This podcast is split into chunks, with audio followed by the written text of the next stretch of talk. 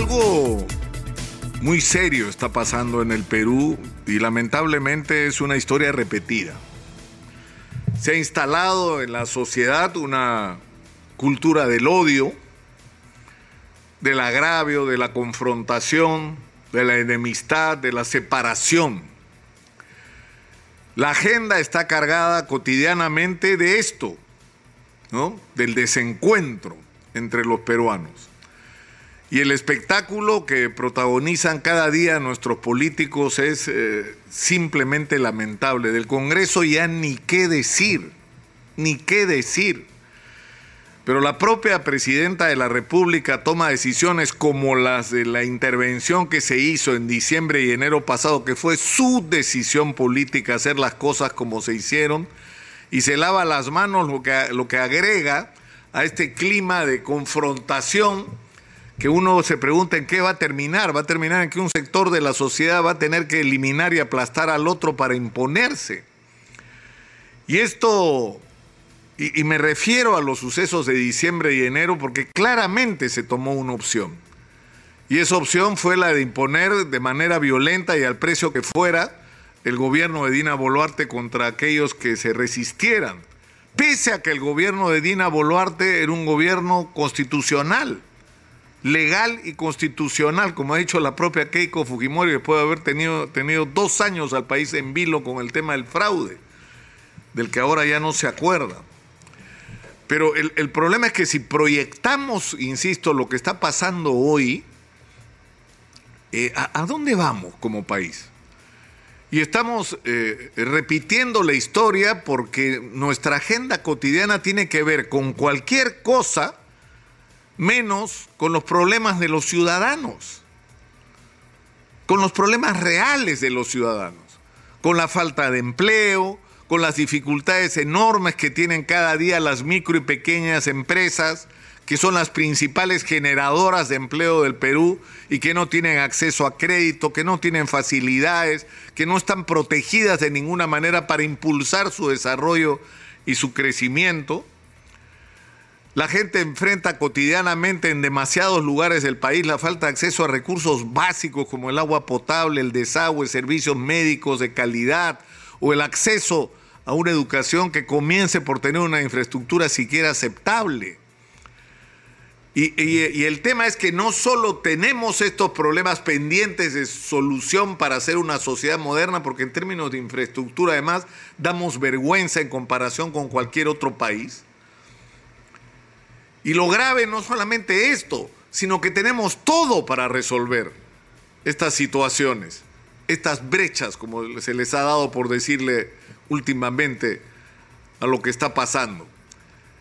Tenemos los recursos, tenemos la minería, que es la que ha generado este impresionante crecimiento macroeconómico del Perú, ha sido el principal motor, y junto con él la pesca y junto con él la agricultura exportación que ha sido un éxito y que nos ha puesto en los primeros lugares de competencia en el mundo con una cantidad impresionante de productos y que podría ser, no hemos hecho ni la décima parte de lo que podríamos hacer. Y el problema es que no estamos discutiendo esto. Es decir, cómo vamos a hacer para todo aquello que nos ha servido para este crecimiento macroeconómico no se detenga, progrese, se multiplique. Y yo he preguntado casi todas las semanas por lo menos dos o tres veces, explíquenme ustedes, señores, por favor, políticos de cualquier bando, cómo vamos a hacer para convencer a los grandes inversionistas de traer su dinero para la inversión minera, que son 23 años de inversión en un país que cambia de presidente una vez por año. Hemos tenido seis presidentes en menos de siete años. ¿Cómo vamos a hacer para convencerlos? Porque si no traen su billete, estamos muertos. Si no traen su tecnología, estamos muertos. Necesitamos esa tecnología en el Perú. Pero necesitamos formular algún tipo de propuesta que le resulte atractiva y le dé confianza a los grandes inversionistas. Y no estamos emitiendo esos mensajes hacia el mundo. No estamos emitiendo esos mensajes hacia el mundo. El mensaje que emitimos es el de un país en permanente confrontación, eh, eh, un país que es incapaz de ponerse de acuerdo en cosas tan elementales como esta que estoy planteando. Y en relación a la minería, una vez más, ¿cómo vamos a hacer para resolver de manera si no definitiva, de largo plazo, los permanentes conflictos que hay con las comunidades que están asentadas sobre aquellos lugares donde hay procesos de explotación minera. Hay que resolver ese asunto no por unos meses o años, hay que resolverlo de largo plazo, pero además junto con eso, ¿cómo vamos a hacer para corregir la gran falla que tenemos de que los dineros que han entrado no se han usado no solamente para agua potable, colegio, no, sino para construir el futuro de cada una de estas regiones donde hay enormes ingresos por la minería? ¿De qué va a vivir esta región cuando el mineral se agote? ¿Qué es lo que vamos a hacer para construir el futuro de cada uno de estos corredores o regiones del país? Y eso no lo estamos discutiendo. El déficit de infraestructura educativa en el Perú ya superó los 150 mil millones de soles. Solo en infraestructura, y no estamos hablando de la calidad de nuestros maestros, que tiene que ver no solamente con sus honorarios, sino con la calidad de su formación profesional porque si no tenemos maestros calificados, no vamos a tener educación de calidad. Y es algo sobre lo que hay que trabajar. ¿Está en la agenda? No está en la agenda. La educación es la clave para el progreso de todos los países. No está en la agenda. No estamos discutiendo los problemas que son trascendentes para la vida nacional. Estamos revolcándonos en el lodo y hay quienes viven de eso, quienes estimulan eso, quienes provocan eso, quienes disfrutan de eso.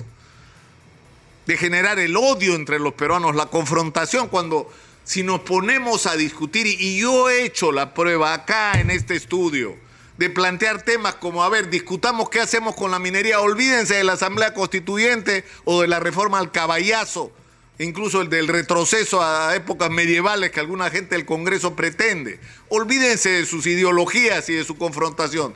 Hagamos una discusión práctica con respecto a lo que tenemos delante. ¿Cómo vamos a hacer con la minería? ¿Cómo vamos a resolver el problema de la minería informal que moviliza cerca de medio millón de personas? Para que se formalice, ellos quieren formalizarse. Entonces, ¿qué vamos a hacer para que esto ocurra? ¿Cómo vamos a hacer para que progrese la agricultura en la sierra? Para modernizarla, para incorporarla y hacer crecer el mercado nacional e incluso exportar. ¿Cómo vamos a hacer para potenciar el turismo? Tenemos un potencial turístico extraordinario y no lo estamos aprovechando. ¿Cuál es el plan para que el turismo en el Perú explote y se convierta en una fuente extraordinaria de ingreso y de riqueza para el país?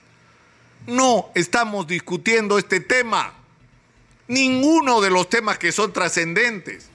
Y yo creo que en esto tenemos una responsabilidad quienes estamos en los medios. Tenemos que cambiar la agenda nacional. Tenemos que cambiar la agenda. Si no somos capaces de hacerlo, yo insisto, como lo he dicho en otras oportunidades, cada vez que ha habido oportunidades en el Perú, como la hubo con el caucho, como la hubo con el guano, las perdimos porque no fuimos capaces de explotar racionalmente esos recursos para el crecimiento del país y no invertimos esos dineros en educación, en infraestructura, como hicieron en otros países, sino además que estuvimos divididos. Y esa división nos llevó incluso al extremo de estar tan divididos que perdimos territorio en guerras de invasión, porque somos un país más chico del que éramos cuando se fundó hace 200 años. Entonces no repitamos la historia, no nos dejemos arrastrar por los odiadores. Busquemos lo que nos une, busquemos aquello en lo que todos podemos estar de acuerdo, que se van a sorprender sobre la cantidad de cosas en las que podemos estar de acuerdo todos para hacer marchar este país en la misma dirección. Y no renunciemos a nuestros puntos de vista ni a nuestras ideologías, pero no le neguemos, sobre todo a los jóvenes, la posibilidad de tener un futuro distinto al que podemos ofrecerles hoy. Soy Nicolás Lucar, esto es Hablemos Claro, estamos en Exitosa, la voz que integra al Perú.